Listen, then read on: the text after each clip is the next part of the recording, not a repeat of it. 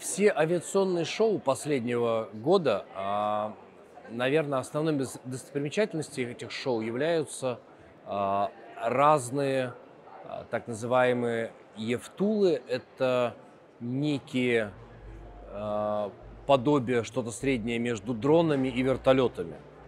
Разные компании, разные технологии используются и разные ноу-хау – Конечно, очень интересно смотреть, э, к чему придет э, авиационная отрасль, особенно отрасль перелетов на небольшие расстояния, экологически чистые. Специфика такая, что стоимость этого оборудования где-то, наверное, на 30% сама по себе дешевле, чем э, классические вертолеты.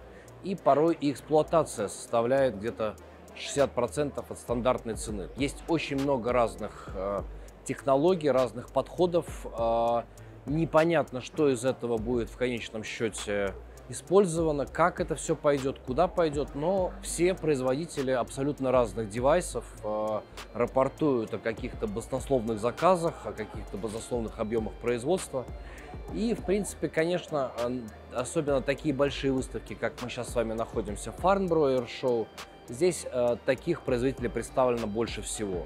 То есть, если вы хотите узнать, увидеть э, будущее авиации, авиации коротких расстояний, то, конечно, такие выставки дадут вам понимание и технологий, и подходов, э, и разнообразия того, что будет. То есть э, на нашей выставке здесь, в Фарнбро, мы посмотрели специализированные дроны-вертолеты для перевозки грузов, отдельно пассажирские такси, много-много всякого разного. Я не хотел бы делать акценты на чем-то конкретном, но э, это действительно будущая авиация.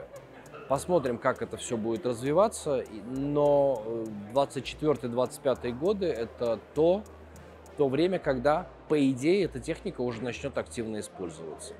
Следите за нашими публикациями, и мы постараемся рассказать вам про наиболее интересные модели.